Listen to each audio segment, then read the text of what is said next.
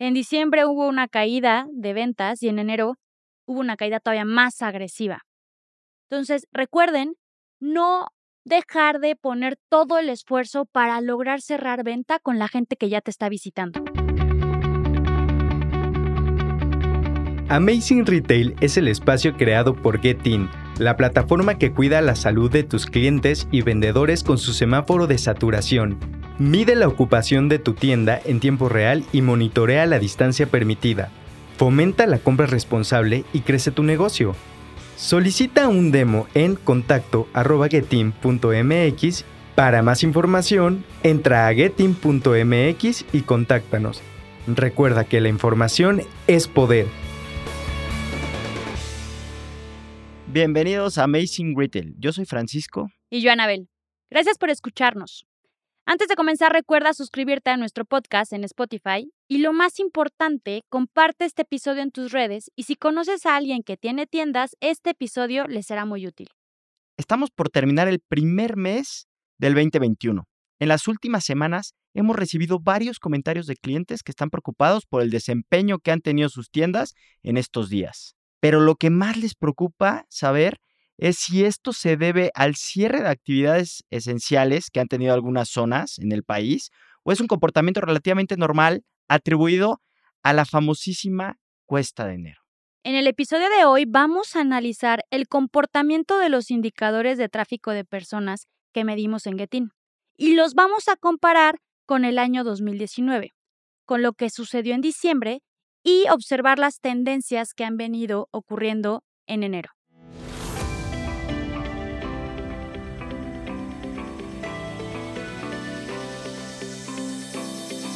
Pues ahora sí, entremos en el tema.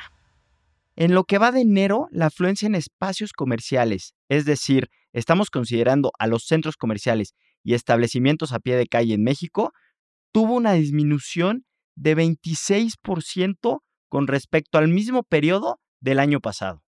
Y en diciembre la afluencia presentó un decrecimiento del 10% con respecto al 2019. Entonces, esto lo que quiere decir es que estábamos pensando que este diciembre 2020 iba a ser un muy buen mes para todo el retail. Esperábamos mucha afluencia y no fue así. Hubo una caída y adicional, recordemos que el 18 de diciembre avisaron que tenían que cerrar todos los establecimientos que no fueran esenciales. Sí, y también recuerden que lo que les estamos presentando es promedio. Hay plazas en donde sí creció la afluencia, aunque sea un poquito, pero creció. Y como podemos observar en los datos, de entrada, la tendencia es que hubo menos afluencia. Y uno es por los cierres de actividades que estamos platicando, Hemos visto que en algunas zonas han impactado más fuertes con otras. Y hay otro que específicamente está como afectando, son las restricciones que ponen en algunas calles, en horarios en centros comerciales. Algunos centros comerciales cerraron solamente los fines de semana. Entonces, todo este tipo de situaciones son las que les afectó a que hubiera una disminución en la afluencia. Sí, y además súmale que enero históricamente no es bueno. Entonces, creo que aquí hay varios factores que juegan un poquito en contra del, tema de, de, afluencia de la gente, todo lo ya comentado, y además queremos también recordarles que enero históricamente no es bueno por la famosa cuesta de enero, donde la gente ya no tiene esa intención de compra que mostraba durante diciembre. Una buena noticia es que el indicador de conversión de compra no ha bajado. Al contrario, este indicador en particular hemos visto cómo ha crecido y lo hemos platicado en capítulos anteriores, donde la intención de compra de una persona que ya esté en el piso de venta en esta situación de COVID es muy alta. Entonces, recuerden, no dejar de poner todo el esfuerzo para lograr cerrar venta con la gente que ya te está visitando. Y si nos cambiamos de indicador y empezamos a hablar sobre la atracción, pues aquí sí tenemos que decir que es un indicador que ha salido muy golpeado que por lo mismo que ya les estábamos platicando que las personas tienen cierta intención de comprar algo determinado, dejan de pasearse de alguna u otra forma, aunque no podemos generalizar en todo lo que estamos mencionando, por favor, no, no lo tomen como un negro o blanco, o sea, al final son promedios y hay quienes sí crecen, quienes no crecen, y lo mismo pasa con el tema de la atracción, aunque lo que hemos visto en su mayoría es que ha sido probablemente el indicador más golpeado en esta temporada. Por lo mismo, y, y tiene una explicación lógica, al final la gente va enfocada a ciertas tiendas en particular y eso obviamente le pega a lo que pasaba antes, que la gente sí podía entrar a una tienda simplemente a ver un producto. Y por consecuencia, también hubo una disminución en las visitas, gente dentro de las tiendas. En diciembre cayó un 40% comparado al 2019.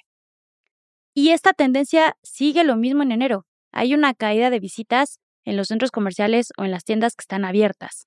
Entonces, en ese sentido, estos dos meses, diciembre y enero, pues se han parecido y ha sido un tema constante. Y si nos vamos a ver un dato muy particular, es que en enero de este año, las calles en la Ciudad de México han mostrado un aumento del 4% en el tránsito de personas con respecto a enero del 2020. Y esto también tiene una explicación. El comercio informal ha ido a la alza de alguna u otra forma. Al tener cerrados centros comerciales o, tiendas, el comercio informal, y uno lo puede ver, o sea, uno sale y, y el comercio informal es el que está floreciendo de alguna manera. Y es el que se está viendo beneficiado ante la situación que el comercio formal está cerrado. Es correcto.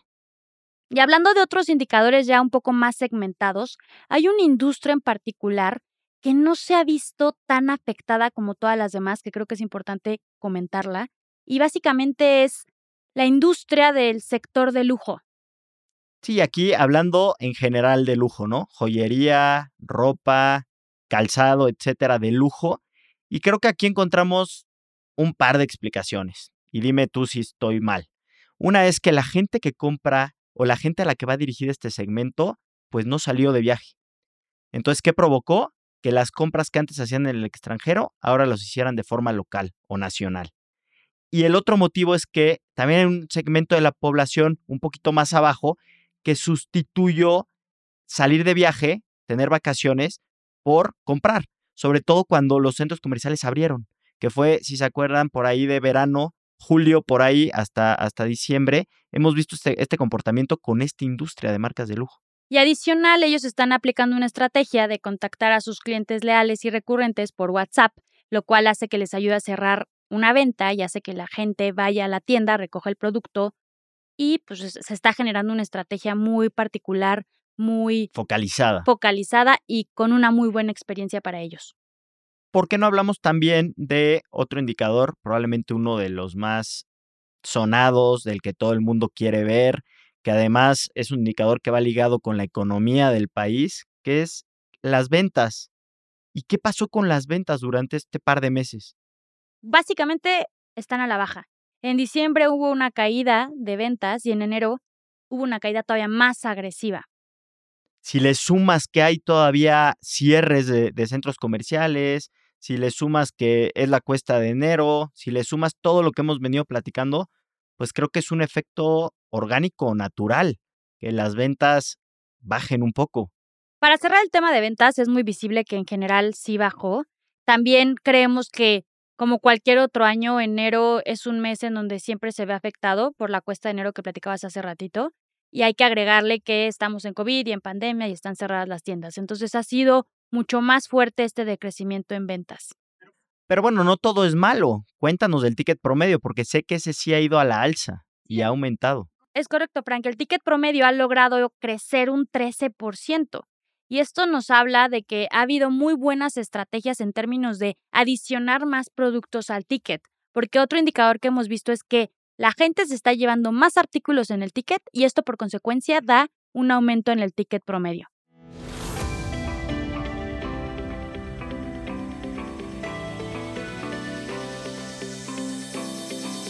Y ya para finalizar, algo que nos han venido pidiendo nuestros followers del podcast es que quieren saber cómo se está comportando la afluencia por estados.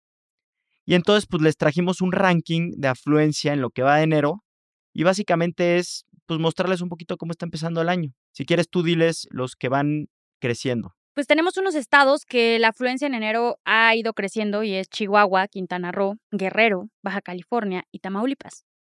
Y también tenemos estados que han ido bajando en cuanto a afluencia, que son Morelos, Puebla, Durango, Tlaxcala Nayarit e Hidalgo. Pues Frank, para terminar este episodio, yo creo que es importante recalcar que a pesar de la situación que estamos viviendo, que todavía hay muchas tiendas que están cerradas, de las restricciones que tienen en algunos estados, todavía hay gente que visita. Y justo abrieron hace poco los restaurantes, y no me dejarás mentir, pero hay mucha gente, la gente sale. Entonces, esperamos que con la reapertura de las tiendas, la gente vuelva a salir, vaya a las tiendas y consuma. Entonces hay que estar preparados para aprovechar a esas visitas para cerrar venta. Sí, yo con lo que me quedo es que este mes históricamente es complicado. No tenía por qué no serlo este año. Creo que es más complicado que otros años por todas las restricciones que ya platicamos y porque pues todo ha cambiado un poco. Pero el cierre es algo con lo que pues no podemos hacer nada. Hay que aprender a convivir con ello. Pero sí tengo esperanza que en cuanto se abran pase un efecto un poquito similar al que estamos viendo con los restaurantes. Queremos conocer tu opinión. Escríbenos en redes sociales arroba getin-mx y cuéntanos cómo estás viviendo el cierre del primer mes del año. No te olvides de visitar nuestra página getin.mx en donde podrás encontrar más información, ayudas y artículos relevantes sobre el episodio y las herramientas necesarias para potenciar las ventas de tus tiendas. Los esperamos el siguiente martes con un episodio más de Amazing Retail Podcast. Cuídense mucho. Bye bye.